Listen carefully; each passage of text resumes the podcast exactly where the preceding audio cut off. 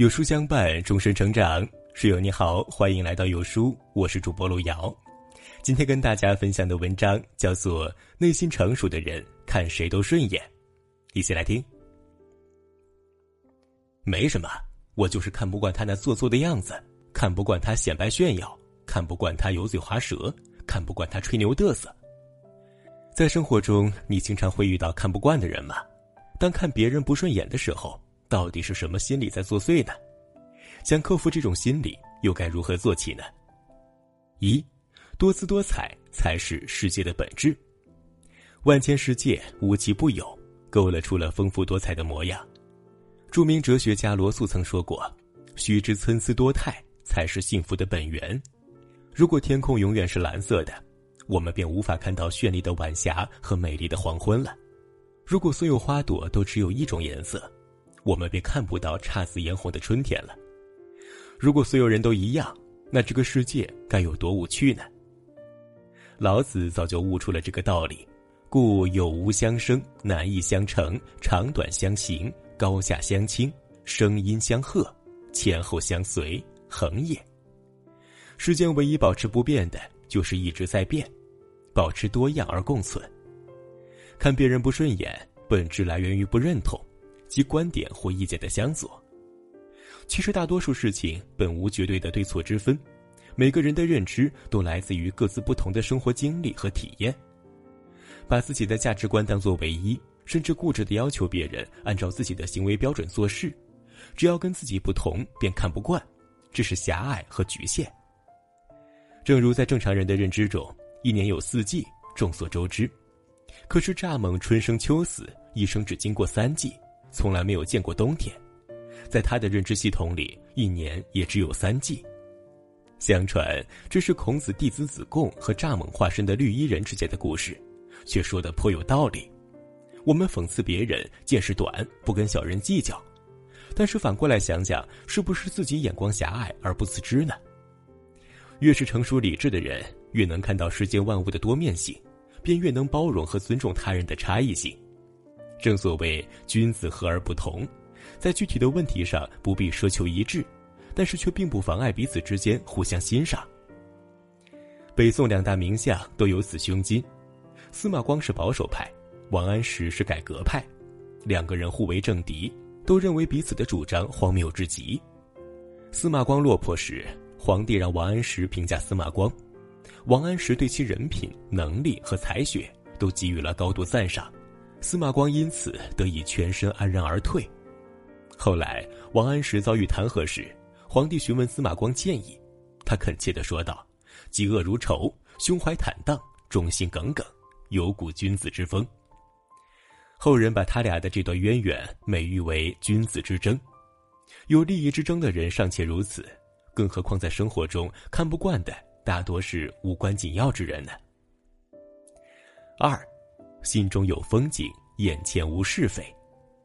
曾经有学生问王阳明：“花在深山中自开自落，跟我的心有什么关系吗？”王阳明答：“你没看到这花时，花与心同归于寂；你来看它时，花的颜色一时亮白起来。你说这花在不在你心外呢？眼中所见之物，其实都是心内之物。也就是说，当总是看别人不顺眼。”觉得别人满身都是缺点的时候，这些缺点也存在于这些人身上。这在心理学上称之为投射效应。诗人苏轼和僧侣佛印是好友，有一天他们两人一同坐禅。苏轼问道：“在大师眼里，我像世间何物呢？”佛印答：“像一尊佛。”苏轼打趣道：“但是我看你倒像是一坨牛屎。”佛印笑而不语。苏轼认为自己占了上风，一回家便得意洋洋地跟妹妹说起这件事。苏小妹听了，扑哧一笑，说道：“哥哥，佛家讲究佛心自观，心中有佛，所见皆佛。看什么样的心境，就会看到什么样的人和事。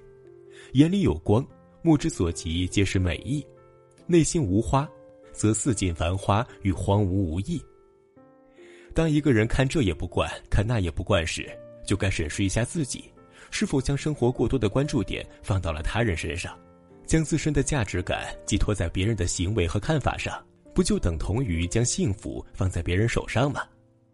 看不惯他人，觉得无法理解他人，甚至因此看低别人，通过这种方式获得的优越感，随时都可能崩塌，因为在产生优越感的一刻，就已经暴露了自己的短板。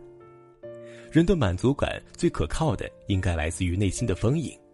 若是心中有风景，懂得不断扩展自己的眼界，拥有百态的心境，便能看到百变的风景，眼前自然无是非了。第三，最高级的修养是尊重别人和你不一样。时光易逝，与其将时间耗费在看不惯他人身上，不如转头完善自身。因别人的生活不符合自己的标准。去横加指点，甚至要求别人应该怎么做，这是在要求别人满足自己，是一种自私。看不惯的背后有一颗强求的心，殊不知每个人都有自己的生活方式和选择，都是不一样的烟火。说到底还是修养不足。有修养的人很少认为自己才是正确的、高级的，因为他们同时懂得尊重他人的努力和选择。著名哲学家伏尔泰曾说过。我不同意你说的话，但我誓死捍卫你说话的权利。经常听到有人吐槽，三观不同的人在一起实在太累了。那何为三观不同呢？是你喜欢吃榴莲，而我讨厌那个味道；是我觉得某部电影十分有趣，而你觉得一般般。不是的，是你喜欢榴莲，我看不惯，说真恶心；是我喜欢那部电影，你看不惯，说真没品味。因为看不顺眼而去贬低别人喜欢的东西，本身就是一种情商低的表现。看不惯别人小气时，不妨先反省一下自己是否也有小气的时候；看不惯别人颓废时，先反思一下自己是否也有过丧气的时候。看不惯别人之前，先把自己的生活过好，学会以责人之心责己，以恕己之心恕人。朋友们，我们共勉。